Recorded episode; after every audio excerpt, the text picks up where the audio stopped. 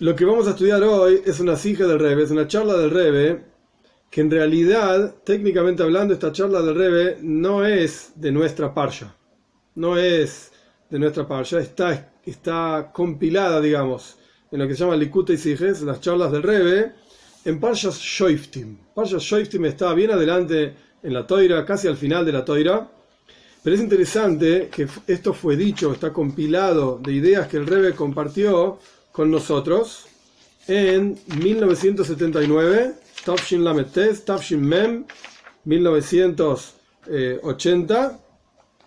Pero, ¿cuándo dijo el Rebe estas ideas? En Parshas Beshalach. Es decir, estamos, vamos a estudiar algo. Parshas Beshalach es la de esta semana, donde habla de la apertura del mar, y casi siempre Tu Bishvat, que ahora voy a explicar qué es esto, el 15 de Shvat, cae alrededor de Parshas Beshalach. Entonces, cuando el Rebe originalmente dijo estas ideas, era probablemente Tu Bishvat. Después lo compilaron y lo pusieron en otro lugar. Y ahora vamos a ver por qué. En un minutito va a ser muy sencilla la explicación. Vamos a ver por qué. Pero en la práctica está en otro lugar. ¿Qué es Tu Bishvat? ¿Qué es el 15 de Shvat? y por qué vamos a estudiar lo que estudiamos justamente el 15 de Shvat. La explicación alágica legal, después a lo largo de la clase de hoy, Dios mediante, vamos a explicar una, de las ideas, hay muchísimas, pero una de las ideas espirituales de qué es Tu Bishvat, que es el 15 de Shvat, y por qué tiene sentido hablar del 15 de Shvat. Pero la cuestión legal, muy, muy en resumen, para no tomar mucho tiempo con esto, es la siguiente. En Eretz Israel, las lluvias empiezan a caer a partir de Sukkot, Heshvan, Zain Heshvan, el 7 de Heshvan, Sukkot, lo que sería septiembre, principio de octubre, ahí empiezan a caer lluvias en Eretz Israel. Caen, caen lluvias y por supuesto el suelo va absorbiendo el agua de lluvia que va cayendo y los árboles van absorbiendo ese agua que está en, el, en los suelos con los minerales, bueno, como es el ciclo de los árboles y del agua, etc. Recién a partir del 15 de Shvat, Nuestros sabios explican, esto está en el Talmud, en Rosh Hashanah, nuestros sabios explican que recién a partir del 15 de Shvat, entonces tenemos Tishrei, Heshvan, Kislev, Teves, Shvat. Tarda cuatro meses, más o menos, cuatro meses, en que los árboles absorban el nuevo agua que cayó a lo largo de todos esos meses y generen frutos nuevos con ese agua nueva, digamos. ¿Qué quiere decir agua nueva? Agua a partir de Rosh Hashanah se considera eh, empieza a llover, se considera un nuevo año, llueve, llueve, llueve, los árboles absorben y inyectan, por llamarlo de alguna manera, ese agua en esos frutos y son frutos nuevos, son frutos hechos con agua nueva. Recién a partir del 15 de Shvat es que podemos decir que esos frutos son frutos nuevos. Por eso, el 15 de Shvat, tu Shvat es Rosh Hashanah Leilanois, es el comienzo del año para los árboles. ¿Qué quiere decir? Que los árboles cumplen años, que los árboles tienen cumpleaños, que los árboles festejan. No, no quiere decir nada de eso. De hecho, y lo vamos a estudiar, nosotros en la práctica prestamos atención y tomamos eh, seriamente, digamos, el año nuevo de los árboles. Y vamos a entender por qué en un, ratito. Pero no es que los árboles hagan algo, no. Y a mí que me importa si los frutos son de este año, o sea, con el agua de este año o con el agua de otro año. Hay varias mitzvot en la Torah que dependen de en qué año específicamente nació un fruto determinado.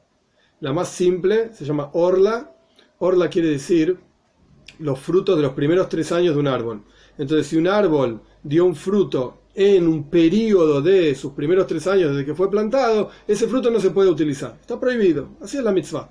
Entonces yo necesito saber en qué año nació ese fruto. Ahí, ¿cómo medís los años? de las plantas de los árboles. Oh, acá tenés Tu Bishvat. Esto es lo que significa Tu Bishvat. ¿Cómo se festeja el día? Hay gente que come frutas, hay gente que come frutas de Israel. Los sefaradim tienen una, una, tradición muy linda de una serie de rezos, digamos, oraciones para cada fruta diferente. Tienen como si fuese un ceder de Pesach, ceder de Tu Bishvat, cómo se hace la mesa de Tu Bishvat, etc. Bien, cada comunidad según sus costumbres. Y hay quienes básicamente no hacen nada. Pero en la práctica, en Tu Bishvat, no se dicen súplicas, tajanun, que es una parte del rezo donde uno pide a Dios que nos perdone, que sé yo, que sé cuánto. Quiere decir que es un día festivo. Por lo menos algo de fiesta tiene. ¿Cuál es la fiesta? Es el nuevo año para los árboles. Esto es Tu Bishvat. Bien. explicado todo esto, ¿por qué nosotros como seres humanos festejamos Tu Bishvat? A mí que me importan los árboles. Muy lindo, la ecología está todo bien. Pero yo tengo que andar pensando en que los árboles tienen un año nuevo. Y yo como ser humano tengo que cambiar el rezo, las oraciones que digo todos los días, porque los árboles tienen un año, un año nuevo. ¿Por qué es un día festivo para nosotros? Entonces ahí surge justamente lo que vamos a estudiar. Y de vuelta, el versículo que vamos a ver ahora en un minutito es un versículo que está en realidad en Parshas Shoiftim, que no tiene que ver con esta época del año, no se lee en esta época del año, más adelante. Pero por cuanto habla del ser humano y habla del árbol y tiene que ver con el 15 de Shvat, entonces lo estudiamos hoy. ¿Cuál es el versículo que habla del hombre y del árbol? La Toira tiene un pasuk muy interesante, de vuelta, en Parshas Kedoshim, un versículo muy interesante. El versículo dice, Ki El hombre, cuando se dice hombre se refiere a hombre y mujer, el ser humano es un árbol del campo. Eso es lo que dice la Toira. Adam El hombre es un árbol del campo. Si la toira dice esto, no es solamente un ejemplo. Ah, mira, como los árboles, y lo tomamos como ejemplo para el ser humano. La toira está definiendo qué es un hombre, qué es un ser humano, un árbol. Y obviamente tenemos que entender, ¿qué es esto de que un ser humano es un árbol? Un árbol es un árbol, el ser humano es un ser humano. Son dos cosas diferentes. De hecho, Nuestros sabios explican que hay cuatro tipos de criaturas en el universo, cuatro tipos de cosas. Una se llama en hebreo doimem. Doimem son objetos inanimados, piedras, minerales. El siguiente se llama tsoimeyach. Tsoimeyach quiere decir vegetales, cosas que crecen. El siguiente se llama hai. Hai quiere decir animales. Y el último, medaber, ser humano. literalmente medaber quiere decir hablante. Somos seres humanos. Y no es que las plantas son piedras que crecen y los animales son plantas que se mueven y los seres humanos somos animales que hablan. No, no, no, no, no. Son cuatro categorías totalmente diferentes y la distancia, digamos, la diferencia entre cada una de ellas es infinita. Son no solamente en cantidad. Bueno, mirá, este es un, un animalito que habla. Mirá, ahí va el tubia caminando por la calle, es un animalito que habla. No, no, no, no es otra cosa. El ser humano es un ser humano y el animal es un animal. Para la toira todo el concepto de evolución y Darwin y todo esto no tiene absolutamente ningún sentido. Yo no me, por lo menos yo no, no me siento un mono hablante. Yo soy un ser humano, ayer me creó como ser humano. Y los monos son monos y yo soy yo. Y todos son apreciados por Dios, porque Dios crea todo. Pero en la práctica, yo soy un ser humano y el animal es un animal, y la planta es una planta y la piedra es una piedra. Punto. Ahora bien, dicho esto, el ser humano es el sumum, digamos, de la creación, el más elevado de toda la creación. ¿Y por qué viene la toira y nos dice, de vuelta, Parshas Kedoshim, a Adam que el hombre es un árbol del campo? ¿Vos querés entender lo que es un hombre? Mira los árboles. Es exactamente eso. Eso es un ser humano. ¿Por qué? El árbol es Tzoymeyach. Es una cosa que crece. Es un, es un vegetal. Crece, pero es un vegetal. Y el ser humano es medaber, es un ser humano que habla, etcétera, tiene su vida, su pensamiento. ¿Por qué dice la toira que el árbol, eh, que el hombre es un árbol? Y más aún, justamente relacionado con Tu Bishvat, hay una relación muy profunda entre el hombre y el árbol. No solamente como ejemplo, de que el ejemplo del hombre es como un árbol, no por cuanto el Rosh Hashanah Leilones, el comienzo del año para los árboles, es algo que nosotros como seres humanos de alguna manera festejamos, tomamos en cuenta, es importante, nos decimos súplicas, quiere decir que tiene relación con nosotros. No es que yo estoy festejando el cumpleaños del otro, no es que yo estoy festejando el nuevo año, no, esto es Adam yo soy un árbol. Estoy tomando en cuenta mi propia renovación, mi propia cosa, digamos, que vamos a entender qué es lo estoy tomando en cuenta mi propia cosa y por eso cambio mis rezos, cambio mis oraciones, mis comportamientos en un día especial. Es un día especial, no solamente para los árboles, para los seres humanos también. ¿Por qué? Porque el ser humano es un árbol del campo. Así dice la toira. Bien, tenemos que entender qué es esto. Más aún, el Talmud pregunta sobre este versículo, porque es raro, obviamente, decir así, afirmar que el ser humano es un árbol del campo. El Talmud pregunta, ¿acaso el ser humano es un árbol del campo? ¿Qué me está diciendo? ¿Qué dice el versículo? No se entiende. ¿Cómo responde el Talmud? El Talmud responde así. La idea es así. está escrito, junto con este versículo, que el árbol es un, eh, perdón, que el hombre es un árbol del campo, está escrito que los árboles que producen frutos, no lo destruyas, cuídalo, porque es útil, porque es importante, porque el, hombre es un árbol del campo. Los árboles que producen frutos, no los destruyas. Los árboles que no producen frutos, si tenés una necesidad específica para construir algo, etcétera, lo podés utilizar. Eso es lo que dice la toira. Entonces el Talmud pregunta, ¿acaso el hombre es un árbol del campo? Vemos que no, el ser humano es un ser humano y la planta es una planta. Y el Talmud responde así. Si vos tenés un Talmud Jajam, un sabio de la Torah, que es correcto, ya vamos a ver más adelante qué significa un sabio correcto, si vos tenés un sabio que es un buen tipo, porque vos podés ser muy sabio pero no sos un buen tipo, o puedes ser un buen tipo y no sos muy sabio, si vos tenés un sabio de la toira y es un buen tipo, estudia de él.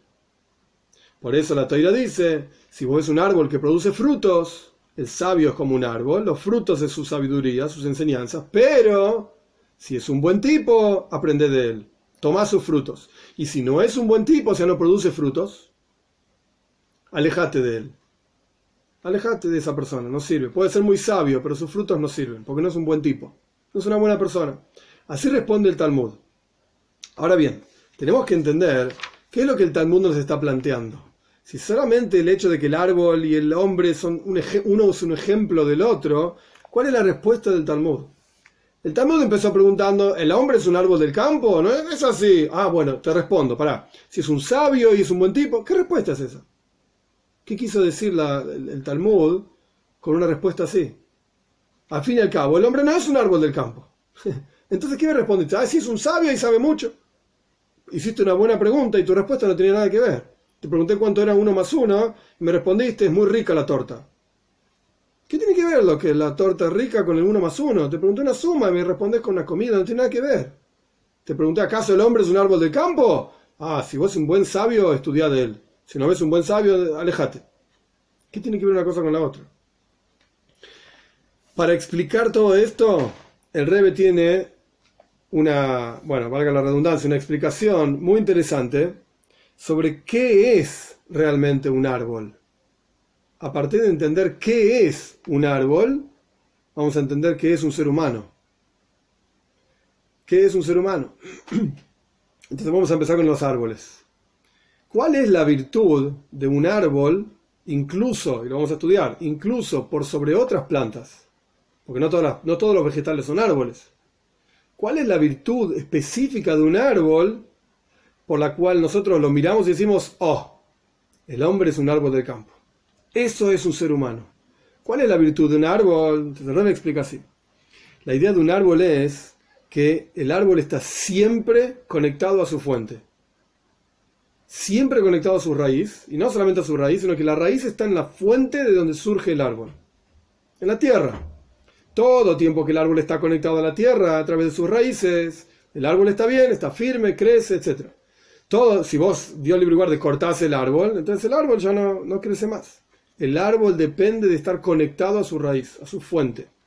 Y se ve en forma clara que, de vuelta, el árbol depende de estar conectado a su raíz. Esto lo podemos ver en términos sencillos y claros.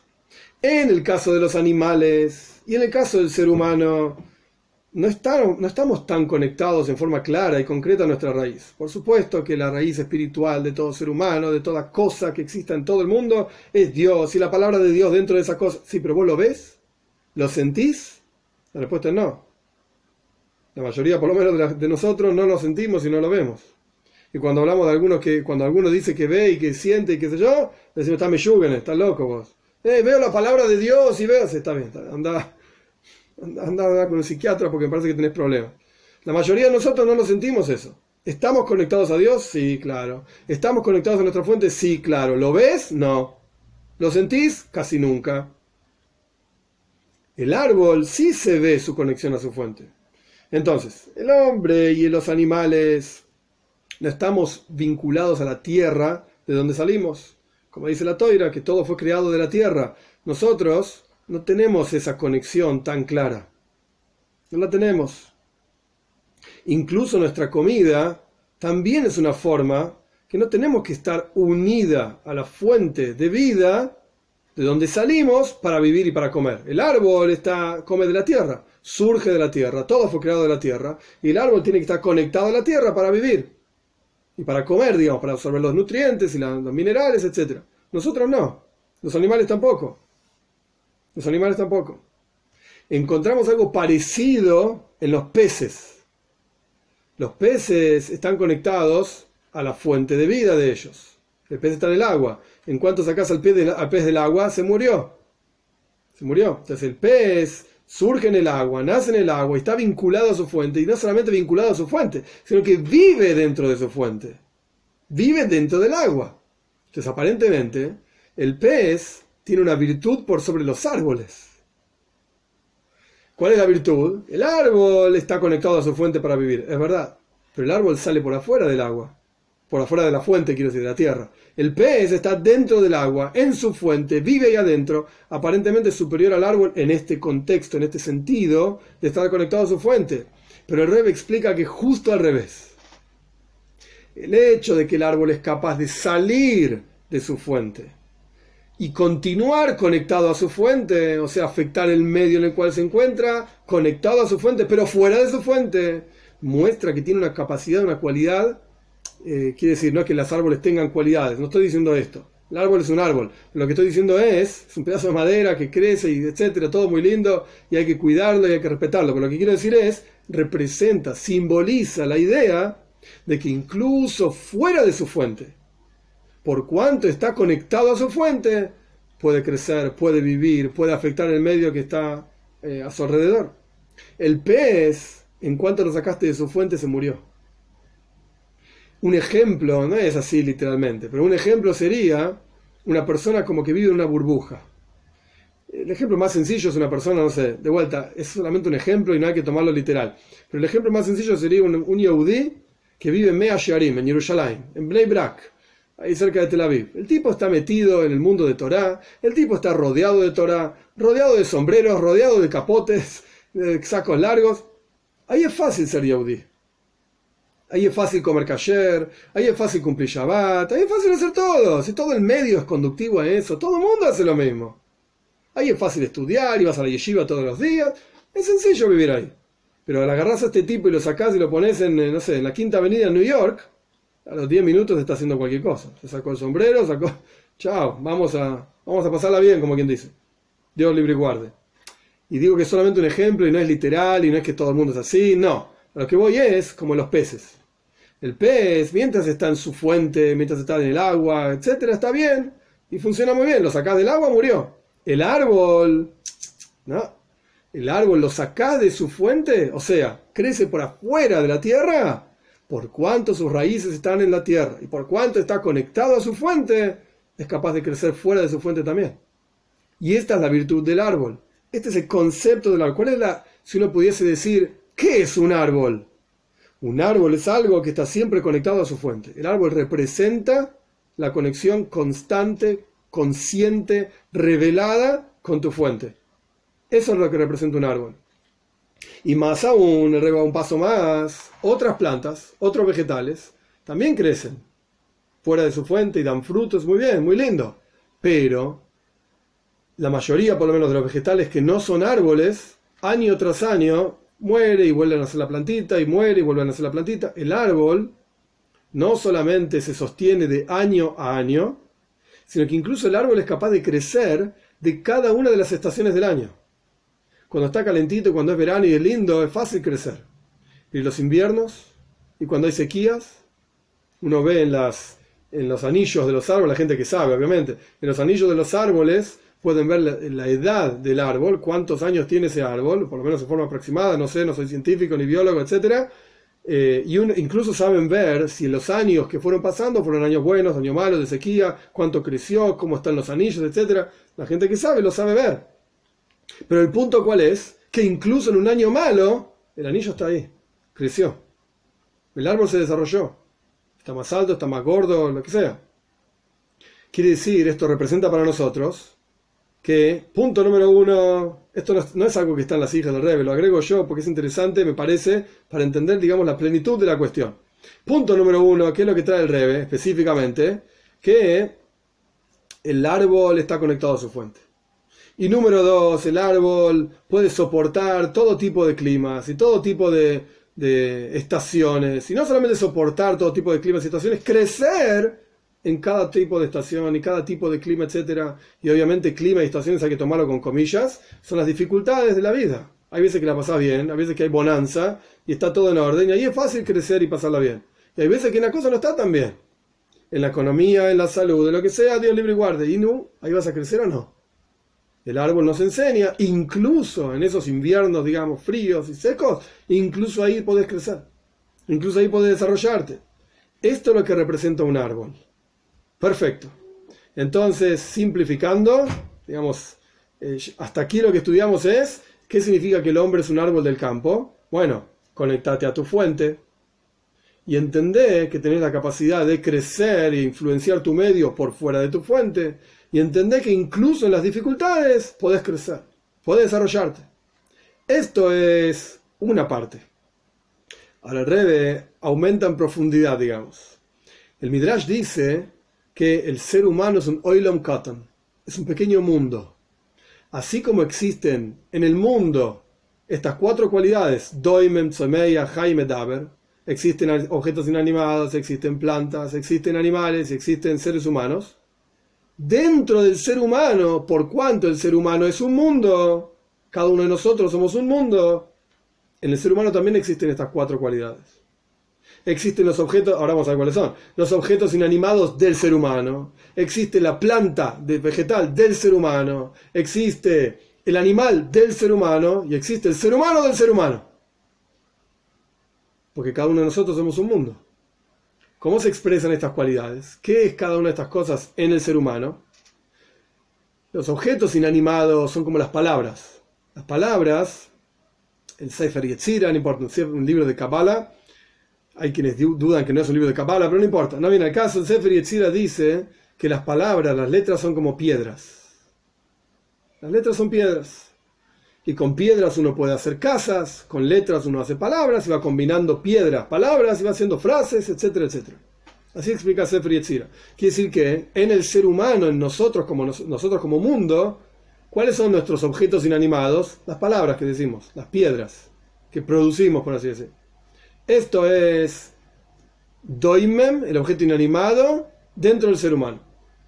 ¿Cuál es el, los, el los vegetales dentro del ser humano son las cualidades emocionales. ¿Qué significa un vegetal? El vegetal crece, está siempre en su lugar y va de pequeño a grande. Entonces las emociones en el corazón de la persona crecen. O no, Dios libre y guarde. Pero crecen y uno tiene que aprender a expresarlas, etc. Es todo otro, otro asunto. Pero el punto es que las emociones crecen. De pequeños a grandes. Cuando uno es chico, los chicos chiquitos eh, se, enojan muy rápido y se alegran muy rápido por cosas chiquitas. Un caramelo y el chico ya está súper feliz y qué sé yo. Son cosas pequeñas. Y los grandes se van alegrando o preocupando por cosas más grandes.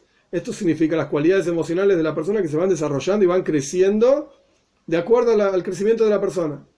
Esto es los vegetales dentro del ser humano. ¿Qué es el animal dentro del ser humano? Seichel, es el intelecto el intelecto. ¿Por qué? ¿Cómo son los animales? Los animalitos van para acá, van para allá, caminan por un lado, caminan por el otro, buscan una cosa, buscan la otra. El intelecto funciona exactamente igual. Una persona normal es capaz de entender asuntos, analizarlos, incluso cuando van contra su propia naturaleza. El intelecto vuela para un lado, vuela para el otro. Ahora estoy estudiando esto. Estoy involucrado en este asunto, me meto en profundidad, lo entiendo, etc. Listo, se acabó el tiempo de esto asignado, vamos a asignar tiempo para entender otro asunto. Ahora me meto en esto, lo entiendo, lo pienso, etc. A pesar de que son asuntos diferentes, es como un animalito que camina para acá y camina para allá, va para un lado, va para el otro. El intelecto es exactamente igual, es un animalito que viaja para un lado, viaja para el otro, se mueve. A pesar de que uno tiene en general una naturaleza para pensar de una manera determinada, uno tiene una estructura intelectual, mental, de pensamiento. Uno orienta sus pensamientos de una forma determinada, incluso está traído en, en Kabbalah, en los, libros de Kabbalah, sobre Beis Shama y Beis Hillel, la casa de Shama y la casa de Hillel. Si uno lee Talmud, la Mishnah, etc., va a encontrar que casi siempre, no siempre, pero casi siempre Beis Shammai son estrictos y Beis Hillel son permisivos. ¿Por qué es así? Porque en la práctica las almas de los estudiantes de la casa de Shammai eran almas que provenían de un nivel espiritual que se llama Gvura, severos. Y las almas de los estudiantes de Beis Hillel, de la casa de Hillel, provenían de un nivel espiritual que se llama Gesed, bondad, entonces eran permisivos. Intelectualmente hablando, pensaban cómo prohibir esto. ¿Por qué no está permitido? Ese Beis Shammai.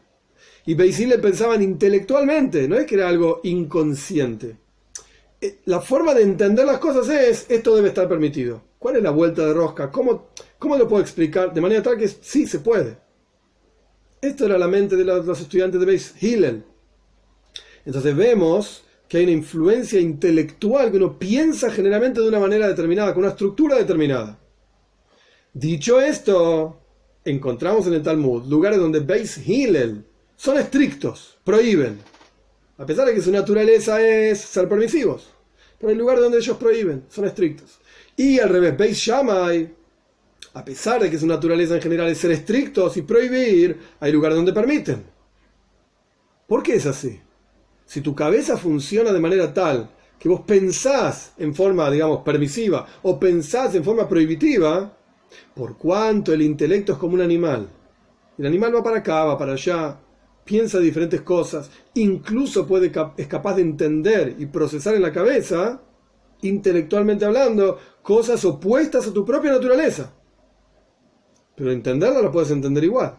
No quiere decir que lo vas a hacer, no quiere decir que lo vas a sentir, pero lo puedes entender igual. Esto significa que el animal dentro del ser humano es, es justamente el intelecto. Y por último, ¿qué es el ser humano del ser humano? ¿Qué es lo más elevado? La neshome, el alma, la esencia del alma. Ese es el ser humano dentro del ser humano. Dado esto, dicho esto, ahora tenemos que saber que así como la cualidad, vamos a volver al mundo grande. Antes estábamos hablando del mundo pequeño del ser humano. Vamos al mundo grande de vuelta. Así como en el mundo grande, ¿qué es lo que identifica a un ser humano? La Teira dice, Adam ¿El hombre qué es? Un árbol. Ah, entonces en el mundo grande observemos al árbol y eso es lo que identifica y simboliza a un ser humano. Entonces vamos a tomar eso y llevémoslo al mundo pequeño del ser humano. ¿Qué cualidad de estas cuatro cualidades, las palabras, las emociones, el intelecto y la esencia del alma, qué es lo que representa un ser humano? El árbol. Ah, ¿y cuál era el árbol? Las plantas. ¿Y qué representaban las plantas en el ser humano? Las emociones. Entonces vamos a reformar la frase. Vamos a reformar la frase. Si en el mundo grande el hombre es representado por el árbol, en el mundo pequeño la esencia de un hombre ¿qué es? El árbol dentro del hombre. ¿Y qué es un árbol dentro del hombre? Sus emociones. Entonces, ¿qué es un ser humano? Emociones. Eso es lo que es un ser humano. Ahí encontrás la esencia de un ser humano. ¡Ey! Pero pará. Si el ser humano piensa y tiene cerebro, es intelectual, es capaz de, como dijimos antes, el, intelecto viaja para acá, para allá, cosas opuestas, etc. ¿Por qué me decís que la esencia de un ser humano son las emociones? No se entiende esto. Y la idea es que justamente en las emociones se expresa la esencia de la persona, no tanto en el intelecto. No tanto en lo intelectual. Por cuanto el intelectual incluso puede engañar a la persona. E incluso puede la persona pensar lo que es opuesto de lo natural y normal, pero por cuanto intelectualmente tiene sentido. Y la lógica dicta, ¿qué lógica? Tómatela. La lógica te puede engañar. Tené cuidado. ¿Dónde se expresa la esencia? En las emociones. Vos podés ser muy inteligente, pero si no sos un buen tipo, me parece que estamos mal. O podés ser un tonto, pero sos un buen tipo. Entonces estamos bien. Anda a estudiar. A los tontos, ¿qué vamos a hacer? Anda a estudiar. No hay problema, puede dejar de ser un tonto. Pero el tipo que es una mala persona, porque emocionalmente hablando es una mala persona, ¿qué vas a decir? ¿Que mejore? Está bien, tenemos que, todos tenemos que trabajar con nosotros mismos. Pero en la práctica, ¿dónde se expresa la esencia de lo que esa persona realmente es? En lo emocional. Por eso, cuando la Toira dice a Adam de que el hombre es un árbol del campo, el Talmud se pregunta, hey, pará, ¿el hombre es un árbol del campo? No es así. Entonces el Talmud explica, sí, te voy a mostrar. ¿Cómo es? Cuando encuentres un sabio adecuado, que es un buen tipo, aprende de él. Cuando encuentres un sabio que no es adecuado, no es un buen tipo, alejate de él. ¿Qué está diciendo el Talmud? ¿Qué está diciendo el Talmud? El Talmud está diciendo lo siguiente. No alcanza solamente con lo intelectual. ¿Dónde se expresa la esencia de la persona? En lo emocional. En lo emocional. Y si vos estás frente a un sabio que no es un buen tipo, su árbol no está bien, no está vinculado a su raíz, no está conectado con lo realmente valioso que es la esencia del alma, etcétera, que se expresa en lo emocional, de ese tipo no aprendas, alejate. Por eso el Talmud dice no solamente sabio, sabio correcto, adecuado. La palabra en hebreo es hagun. Hagun significa un buen tipo, es una persona adecuada, correcta. Si te encontrás con un sabio así, entonces aprende de él, los frutos de él son buenos. No te encontrás con un sabio así, los frutos de él no son buenos. No aprendas de esa persona. Por eso entonces, en la práctica, ¿el hombre es un árbol de campo? La respuesta es sí. ¿Por qué? Porque así como el árbol expresa la idea de estar vinculado a la esencia, vinculado a su fuente, las emociones son justamente donde se expresa la esencia de la persona, no lo intelectual. Ahí no se expresa la esencia. En las emociones es donde se expresa la esencia de la persona. Entonces, si encontrás un buen sabio, sabio es lo intelectual. Si no es apropiado, si no es un buen tipo, adecuado, etc., no aprendas de él. Alejate. Alejate de esa persona. ¿Qué significa que las emociones son la, donde se expresa la esencia de la persona? Vos le podés dar a un chico un caramelo lo das con una cara seria, enojado. ¿Le diste un caramelo? Sí. ¿Pero tuvo placer de que recibió el caramelo? No. Porque en realidad el caramelo no es el punto. El caramelo es la conexión. El caramelo es solamente el medio a través del cual dos personas se conectaron. Entonces, cuando digo que las emociones expresan la esencia, lo que quiero decir es Vos le das un caramelo al chico, perfecto, pero sonreí. Hacelo con una sonrisa, agradable, conectate. Y esa sonrisa no es algo intelectual. De vez en cuando, es verdad, y todo, todo padre sabe, todo madre sabe, de vez en cuando, pero muy de vez en cuando, y no puede, si es demasiado frecuente, estás mal, uno finge, de vez en cuando podés hacerlo. De vuelta, muy de vez en cuando, y una vez cada no sé cuánto, ok si no salió natural, fingí. No es grave. Pero si tu vida es ser un actor, ok, ahí estás, estás mal. si tu vida es actuar, no sirve para nada. Pero el punto es que lo importante es la conexión, es la sonrisa, es el momento juntos, es lo agradable. Y ahí es donde se expresa lo emocional, a esto voy con lo emocional. No tanto al sentir tristeza y de repente me siento bien, de repente no me siento tan bien. Todos los seres humanos somos, viste, subidas y bajadas, y un día estamos mejor y un día más o menos, etcétera. Esto es normal, esto es natural y es parte de lo, lo variable de las emociones, de lo loco incluso de las emociones. Es, es natural eso. Pero lo que voy es, ¿dónde se expresa qué es lo que realmente tenés en tu interior? En lo emocional, no tanto en lo intelectual. En lo intelectual no. En lo intelectual se, expresa, digamos, por llamarlo de alguna manera, cuán inteligente sos, cuán, cuál es tu capacidad de soportar incluso algo que está opuesto a tu forma de entender las cosas. ¿Cuál es tu capacidad de entender diferentes perspectivas y enfoques y formas de pensar las cosas? Ok, eso es lo intelectual. Mira, no estoy de acuerdo con vos, pero te entiendo. Y tu lógica es tal y tal, y ok, es una lógica, es una forma de ver las cosas, pero para mí no es así la cosa. Y te lo puedo explicar por qué. Ta, ta, ta, ta, ta. Eso es lo intelectual. Pero ahí no se expresa la esencia, porque justamente podés ir contra tu propia esencia en lo intelectual. Podés ir contra tu propia naturaleza. ¿Qué naturaleza? Como por eso expliqué todo lo de Beis Shama y Beis que no está en la charla del Rebe, pero es la idea. Beis Shama y son estrictos, pero sin embargo hay lugares donde ellos permiten. Soy capaz de ir contra mi propia naturaleza. Esto es un ser humano. Soy capaz de hacerlo. El animalito es siempre igual. El animal siempre va con su naturaleza, nunca cambia. El león siempre es león, y el perro siempre un perro, y el gato siempre un gato. El, gato de repente no va a rugir como león y no va a ponerse a ladrar como un perro. El gato es un gato y eso no va a cambiar nunca. Pero el ser humano puede trabajar consigo mismo para incluso ir contra su propia naturaleza.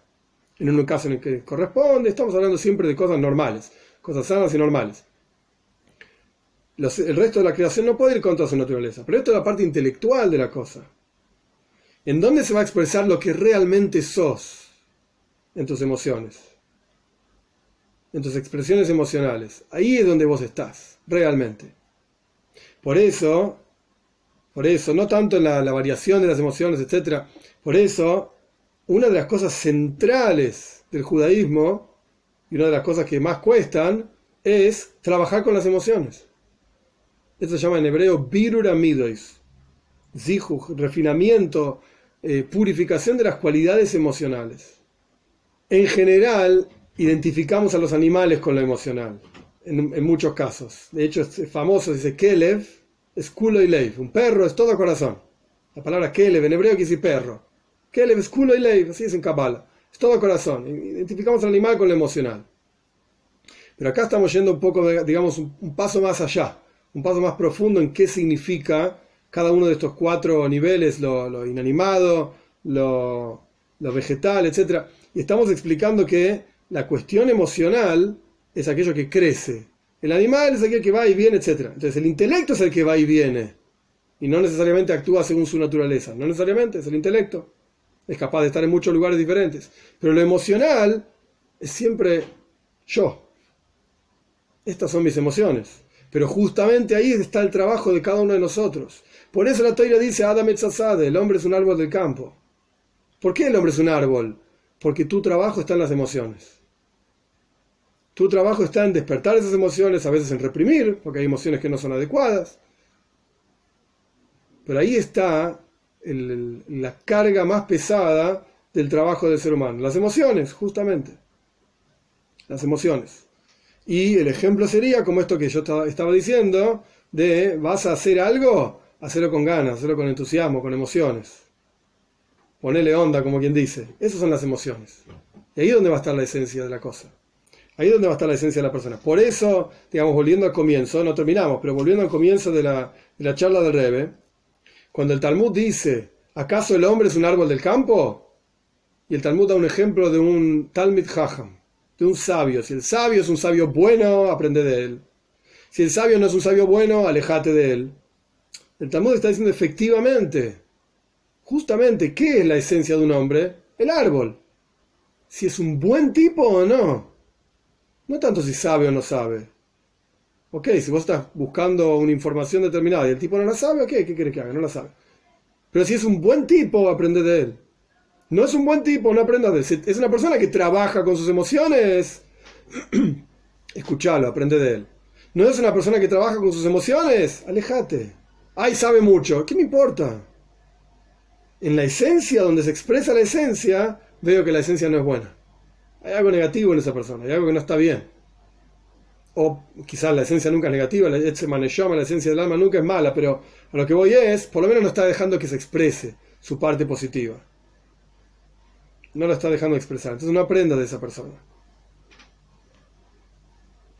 El Rebe aplica esto no solamente en, en forma, digamos, individual, a cada uno de nosotros, sino que en general, en la historia del pueblo judío vemos esta misma cuestión. Todos los Yehudim surgimos de tres patriarcas, Abraham, Yitzhak y Jacob.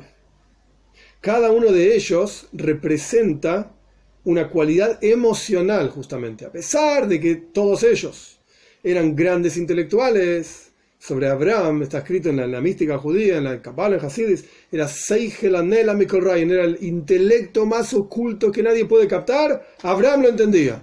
Abraham vino, a los tres años ya percibió que había un creador y empezó a crecer y entender.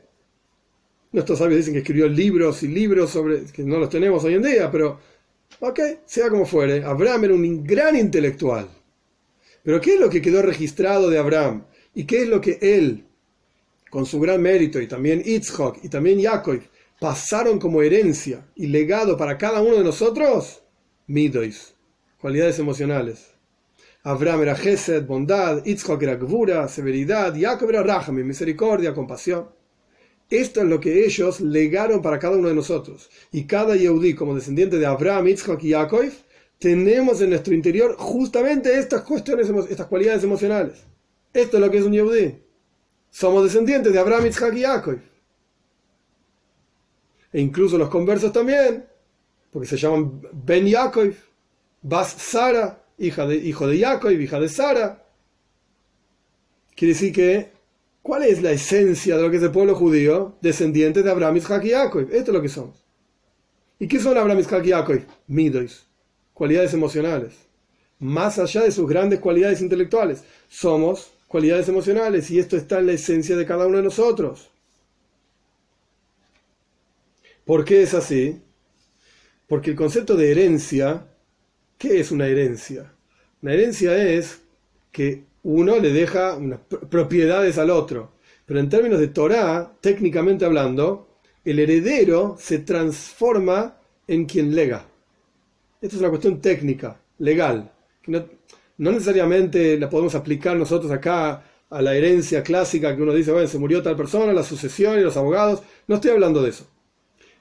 En la Torah, el heredero es el que legó, se transforma, entra en lugar de esa persona que legó, que falleció lo que sea, que le dejó. Entonces vemos que hay una esencia común. Entonces, si nosotros decimos que Abraham, Isaac y Jacob legaron para nosotros trabajo y capacidad de cualidades emocionales, entonces, ¿qué somos nosotros? Abraham, Isaac y Jacob. Eso es lo que somos. De hecho, entre paréntesis, el rey lo trae. Hay un midrash que dice, el rey lo trae en Maimar Hasides, en discurso hasídico famoso, Bossi Legani el Rebbe trae ahí de un midrash que todo Yehudi debe decir cuándo van a llegar mis acciones a las acciones de Abraham, Yitzhak y Yaakov. En otras palabras, ¿cuándo voy a ser como Abraham, Yitzhak y Yaakov? ¿Quién de nosotros puede decir, ah, yo soy como Abraham, yo soy Pero no estamos ni cerca de eso. No importa el enfoque, el norte cuál tiene que ser, ¿cuándo voy a llegar a ser Abraham, Yitzhak y Yaakov? Quiere decir que esto es lo que somos. Esto es justamente lo que somos. Y de vuelta, más allá de toda su capacidad intelectual, la de Abraham, Isaac y Yaakov, lo principal de ellos y lo que ellos legaron y dejaron para cada uno de nosotros es justamente midois, emociones. ¿Por qué? Porque en las emociones es donde se expresa la esencia del alma. Donde podés ver qué es esa persona. Ah, es un Talmud Hajam, es un sabio, sí, pero es un buen tipo o no. Esto es clásico, esto que digo ahora es entre paréntesis, Ahora vamos a seguir con las hijas, faltan dos párrafos más. Pero es, clásico la gente que se pregunta, y esto es algo triste y lamentable, mira, vi un yaudí que es súper religioso, pero no se comporta bien. Y vi una persona que no es religiosa, pero se comporta bien, es un tipo confiable, es una buena persona, ayuda, etc. Entonces, en, el, en, la completitud, en la plenitud de la cosa, ¿es una buena persona o no? Ok. La gente confunde y llaman al religioso buena persona y el no religioso no es buena persona, no es religioso. ¿Por qué? Porque en la toira se lo llama un raya, un malvado, en castellano es confuso, un malvado al que no cumple Torah y Mitzvot. ¡Eh! ¿Qué está diciendo? Pará, qué malvado, ¿no ves que es un buen tipo, una buena persona, ayuda, esto, lo otro? Y vos lo llamás malvado porque no se pone feeling. ¿Qué te pasa? ¿Estás loco? La Torah no entiende nada, los judíos religiosos están todos locos. Bueno, ¿qué pasa? Hay que aprender a entender cuál es la perspectiva, cuál es el contexto en el que se está diciendo algo. Cuando hablamos de específicamente, solamente el contexto de observancia de Torah y Mitzvot, solamente ese contexto, bueno, la Torah llama un tzadik, literalmente, un justo al que cumple la mitzvah. Y un raya, esto está en Tanya al comienzo, un rayo malvado al que no cumple la mitzvah. Punto. Pero esto quiere decir, y acá donde está la confusión que yo quiero aclarar, quiere decir que el tipo que no cumplió la mitzvah es un malvado como el mundo entiende malvado. No, pará. Puede ser una excelente persona, una gran persona. Pero no cumplió la mitzvah, nada más. Ok, técnicamente lo llama la toira raya, malvado. Pero no quiere decir que es un malvado como el mundo entiende. Entonces hay dos acepciones, por así decirlo, dos, dos explicaciones de malvado. La explicación técnica, exclusivamente técnica, de la Torah. ¿Cumple mitzvah o no cumple mitzvah? Si no, tzadik raya, justo malvado. Y está la explicación del mundo, de cómo todos nosotros, seres humanos que vivimos en el, mundo y actuamos, hacemos, etc., cómo nosotros entendemos, ¿es un buen tipo o no? Cuando alguien, cuando alguien te pregunta, che, Jaime Ángel, ¿es un buen tipo o no? No se está preguntando si se pone feeling o no todos los días. Se está preguntando, ¿es confiable? ¿Es agradable? ¿Estafó a alguien? Etcétera. Eso es lo que te está preguntando. Y no tiene nada que ver con Toira Mitzvahs. Y justamente esto es lo que el Rebe está explicando acá en esta sija, en esta charla, de otra manera, pero esta es la idea. Cuando vos encuentras un Talmid Jajam, un sabio, no alcanza con si el tipo es sabio o no. ¿Es un buen tipo o no? Entonces, para, ¿cuál era la pregunta que me estabas haciendo? ¿Es un buen tipo si cumple Torah Mitzvot? No, es un sabio, supuestamente cumple Torah Mitzvot, sino como es sabio. Te estoy preguntando como el mundo entiende. ¿Es un buen tipo o no? Si es un buen tipo, apegate a él estudia. ¿No es un buen tipo? Alejate. Ah, pero es muy sabio. Alejate. Alejate. ¿Por qué? Porque el hombre es un árbol del campo.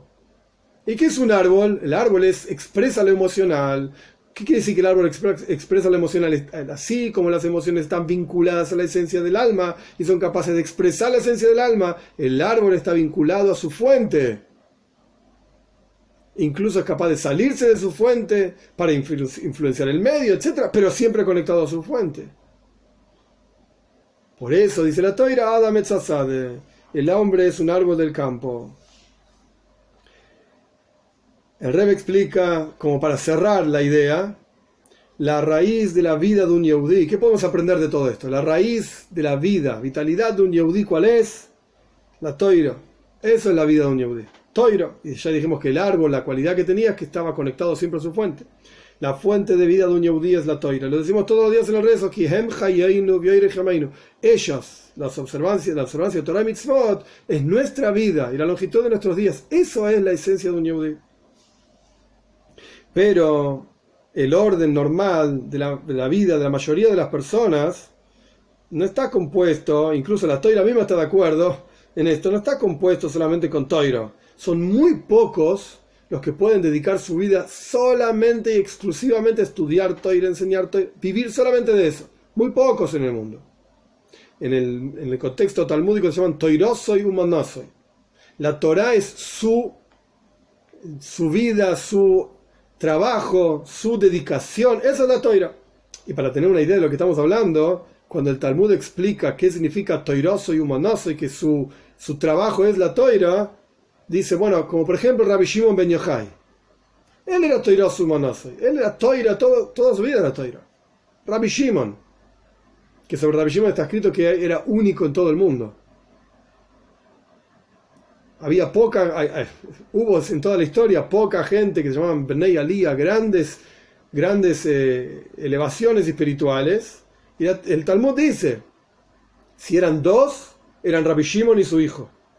Y si era uno, era Rabbi Shimon. Era él. Incluso él lo dice sobre sí mismo, pero esta es otra historia. No importa. El punto es que hay muy pocos que se pueden realmente llamarse de esa manera, están totalmente imbuidos y metidos y estoy la subida, estoy nada más. Están sentados y sentados todo el día en las tiendas del estudio de Toira. Son muy pocos, como los peces en el mar, que están metidos en, dentro de su vitalidad dentro de su fuente de vida, ahí están los peces. De hecho, interesante, porque el Rebbe insiste con esta idea de los peces. Hay una historia de Rabia Akiva, famosa, que en un momento Rabia Akiva da un ejemplo de lo que es la vida del pueblo judío. Obviamente Rabia Akiva con su nivel espiritual extremadamente elevado, él dice que el pueblo judío es como los peces en el agua. El pueblo judío y la toira somos como los peces en el agua. Los peces dependen del agua para vivir. El pueblo judío depende de la toira para vivir. Cuando sacás al pez del agua, se acabó. Le separás al Yehudí de la toira, se acabó. Espiritualmente hablando, etc. Por eso el Rebbe insiste con esta idea de los peces. Pero no todos vivimos como peces. No todos vivimos en Mea Sharim, en Bnei Brak, en una comunidad donde es conductiva, Torah y mitzvot, todo lo contrario, la mayoría de nosotros vivimos en, en un ambiente justamente opuesto. Justamente opuesto. Entonces, ¿cómo puede ser que tengamos capacidad y fuerzas para en un ambiente que no es conductivo a Torah y mitzvot, sino todo lo contrario? ¿Cómo podemos sostenernos como Yehudim? ¿Cómo podemos realmente expresar nuestra esencia, expresar la Neshom, etcétera? El rey explica, tenés que recordar que sos un árbol del campo. Tenés que recordar que sos un árbol del campo. Adam e Ese es todo el versículo que estamos explicando. Un Yehudí tiene que recordar y ser consciente constantemente que su vida depende de estar unido, como el árbol del campo, estar unido a la fuente de vida. ¿Cuál era la fuente de vida del Yehudí? Torah y Mitzvot. Todo aquello que uno estudió, todo aquello que uno vio, aprendió. Acá el Rebe lo, aplica a aquellos que pasaron la juventud en una yeshiva y después salieron de la yeshiva y se fueron al mundo. Entonces recordá cuando estuviste en la yeshiva, recordá lo que estudiaste ahí, recordá cómo estabas unido y metido, conectado con tu fuente de forma revelada, etc. Recordá todo eso, pero para nosotros o para aquellos que no participaron de una yeshiva cuando eran jóvenes o que no pudieron, no, no importa por qué, no viene el caso. De cualquier manera uno tiene que recordar, ¿dónde está tu vida? En la toira. Ah, pero la verdad que en cantidad, la mayor parte del día la paso haciendo otra cosa. Trabajando acá, trabajando allá, haciendo esto, haciendo lo otro. Dedicándome a otra cosa. Pero eso es en cantidad. En calidad, ¿dónde tiene que estar tu hayus, tu, entusiasmo, esto es lo que quiere decir calidad? ¿Dónde tiene que estar tu forma, tus ganas, tu, lo que realmente decís, ah, amejaye, esto me gusta, toiro, mitzvahs. Cuando esa sea tu actitud, entonces vas a ser como un árbol que crece hacia afuera, digamos, de la tierra. Es capaz de influenciar su medio a su alrededor, dar hermosos frutos, ricos, dulces, etc. Sostenerse en todos los climas, y no solamente sostenerse en todos los climas, crecer de todos los climas. Incluso en los climas difíciles, no importa. Puedo crecer, puedo sostenerme, puedo crecer igual. Uno tiene que saber que tenemos esa capacidad, somos como los árboles. Pero hay que siempre recordar, la clave del árbol es, está vinculado a su fuente. En el ser humano es la emoción, que expresa la raíz y la esencia de la persona, no tanto lo intelectual. Entonces uno tiene que aprender a expresar sus emociones, por supuesto, que hay que aprender a canalizarlas como corresponde, hay que aprender a trabajar con las emociones. ¿Sos un calentón? Trabajar con tus emociones. A veces uno no va a, poder, no va a poder reprimir esa calentura, pero vas a poder aplicarla a otra cosa. Utilizar toda esa energía para difundir Torah y Mitzvot. No te, el del calentón siempre está metido y, quiere cambiar las cosas. Bueno, anda a cambiar la, la situación en la que te encontrás, anda a cambiar la sociedad en la que te encontrás. Ocupate de que se pueda estudiar Torah, de que se pueda enseñar Torah. Ocupate de que una persona que no sabe usa toda esa fuerza y calentura para acercarte a esa persona. Incluso cuando esa persona te dice, no, no sé, insistí, usa toda esa fuerza. Sos frívolo, que eso también es una emoción, es el opuesto. ¿Ok? Puedes canalizar esas emociones. Canalizar esa frivolidad hacia el mundo material. Pero hacia Toire no sea frívolo. Que te dé lo mismo, sea indiferente a si comiste esto o comiste lo otro. Hiciste así o hiciste así. No, ¿qué diferencia? ¿Tenés el último gadget, como se dice, la última cosa tecnológica o no? ¿Qué diferencia hay? Frivolidad. Entonces estás expresando esa emoción que tienes en tu interior. Nada más que la estás canalizando. Adam el hombre es un árbol de campo. Entonces, por un lado, por un lado, aquellos que simplemente, digamos, cerrando lo que el Rebe plantea y después lo vamos a aplicar. Pero, eh, por un lado, aquellos que están fuera de la yeshiva, fuera de la casa de estudio, que recuerden aquello que estudiaron, que recuerden su raíz, su fuente, su conexión. Esto es lo que les va a permitir ser un árbol, etcétera, como expliqué. Y por el otro lado, al revés, aquellos que están en la yeshiva, el Rebbe les da un mensaje muy fuerte. Tienen que saber que el tajlis, el objetivo no es solamente estar en la yeshiva, no son como los peces del agua el objetivo, el, sumum, digamos, del ser humano es como el árbol, no como el pez. El árbol sale fuera de su fuente e influencia el medio en el que se encuentra. A partir de estar conectado a la fuente, es verdad. Pero el árbol es capaz de dar frutos fuera de su fuente. Te estás en la yeshiva, perfecto, anda y ayuda a otro yehudí. No te encierres en tus cuatro, tus cuatro paredes de Toiro, Mitzvah, etc. Y dices, ah, yo me salvé, el resto que se, que se arreglen. No, salí, influencia, sé un árbol. Esto es lo que quiere decir, o por lo menos una de las ideas que podemos aprender de Tu Bishvat. Tu Bishvat es el rollo Shana Leilones, es el nuevo año para los árboles. Pero al final, ¿quiénes festejan? Los árboles. Pobre árbol, es un pedazo de madera que da frutos, no, no tiene la capacidad de festejar.